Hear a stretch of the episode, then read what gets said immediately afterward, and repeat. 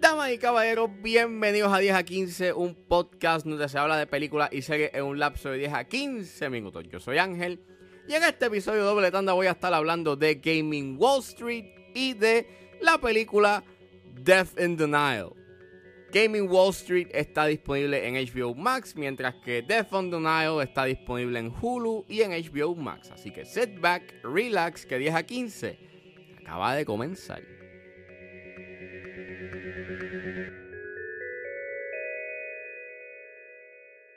GameStop. GameStop. GameStop. Remember when you couldn't stop hearing about GameStop? Well, thanks to a bunch of nerds on Reddit, its stock price raised to heights no one could have ever imagined. Because of all these hedge funds shorting the stock, GameStop started off as a undervalued play. So a lot of people are buying into it, not even worried if they lose all their money. It's more about a middle finger to the hedge funds. There's this opportunity here to bet against what all the hedge funds did. Finally, the underdogs had the upper hand. Gaming Wall Street es una serie documental dirigida por Tobias Dem y cuenta con un crédito de escribir la serie documental por Tessa Byford, Tobias Dem y la historia del documental fue editada por Elisa Halpern y David Sigura. Y este documental de dos partes está narrado por Kieran Culkin, que es mejor conocido por su personaje de Roman Roy en Succession.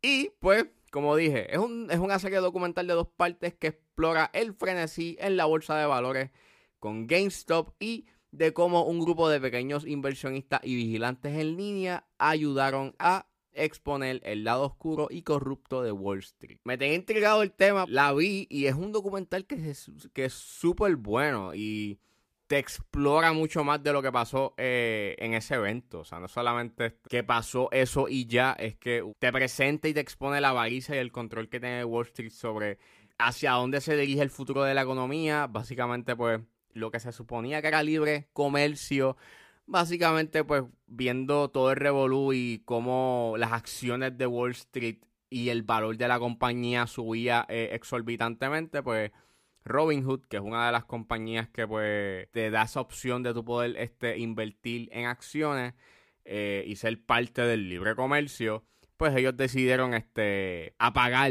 el botón de comprar las acciones junto con otras más y pues obviamente te, te demuestra que ellos pues tienen un control y, y quién es el que en realidad mueve las cuerdas. Y básicamente están haciendo trampa.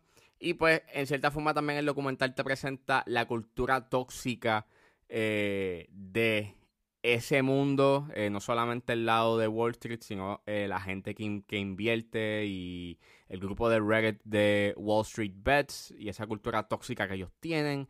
Es bastante creativo en su presentación, eso es lo que me gustó mucho. Eh, no, no, solamente te presenta testimonios, también te presenta secuencias animadas que te van explicando los términos que se utilizan en Wall Street y elementos y conceptos de ese ambiente, sino que también ellos eh, a veces se utilizan esas secuencias animadas para eh, dramatizar eventos que sucedieron en décadas anteriores y se ve bastante bien y le da un toque estilizado al documental.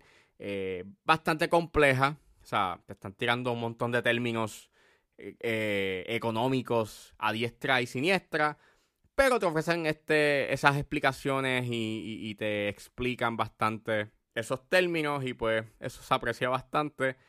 Básicamente el único problema que tengo con el documental es que pues a veces se expande mucho you en los memes y, y en dentro de la cultura de los memes. Y a veces su presentación es un poco como que quiere ser a la vanguardia y, cool. En realidad, pues se ve bastante cringy y a veces como que no es funny. Pero pues también este te lo utilizan los memes como una forma de presentarte la cultura tóxica eh, dentro de ese ambiente.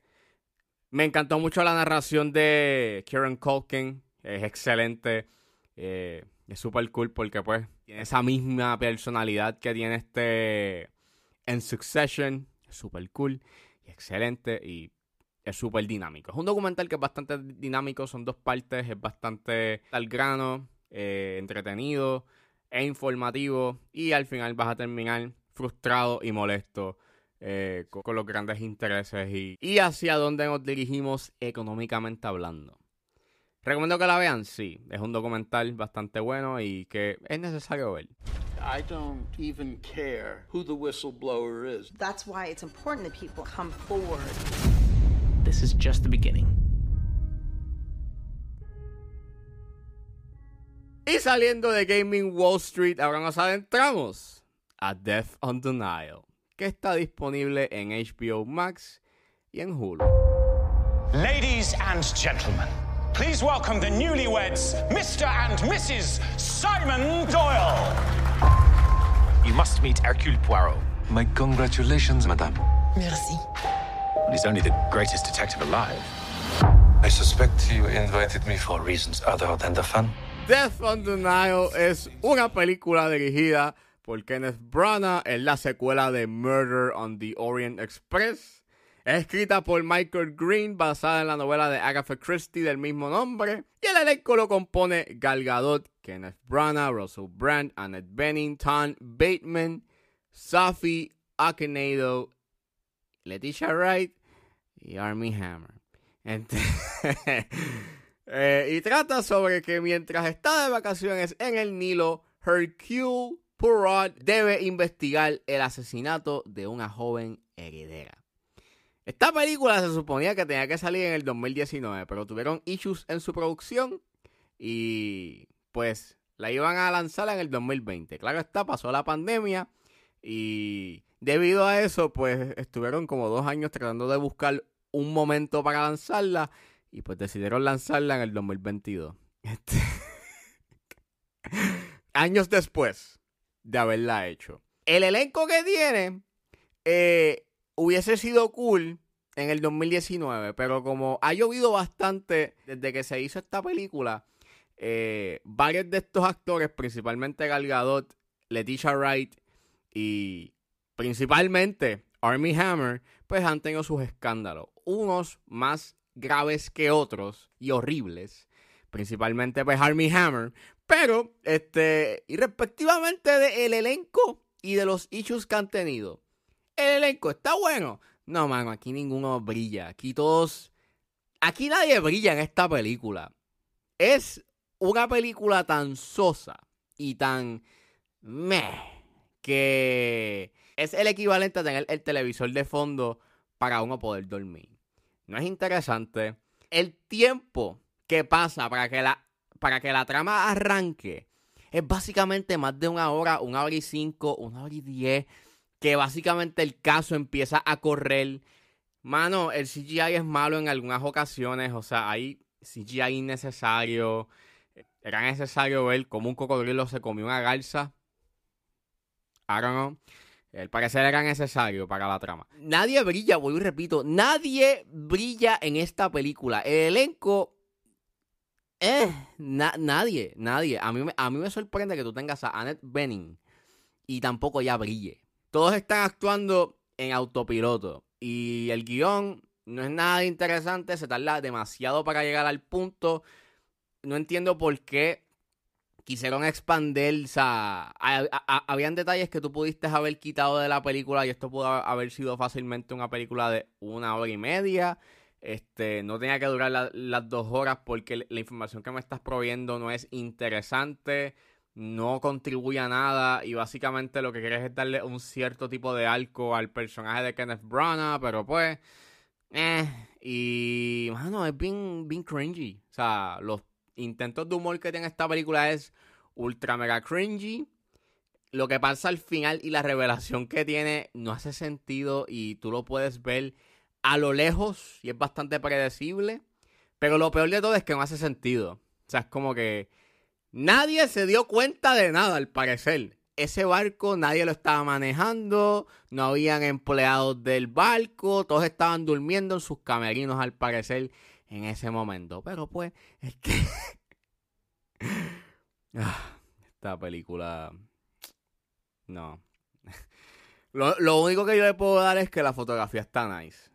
Y eso. Hay momentos que se ve cool, se ve bonita y tiene bonitos colores y toda la cosa. Pero fuera de eso, esta película es desechable y pico. Eh, no la vean porque no tiene nada destacable. O sea, no es interesante, es aburrida, es sosa, no tiene sabor, es predecible, es, es nada, mano, es nada. Recomiendo que no la vean. The murderer is here. And will stay here.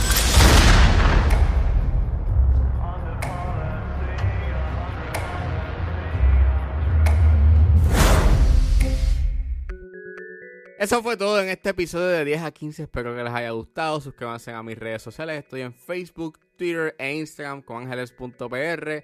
Recuerden buscarme en su proveedor de podcast favorito como 10 a 15 con Ángel Serrano. Gracias por escucharme y nos vemos en la próxima.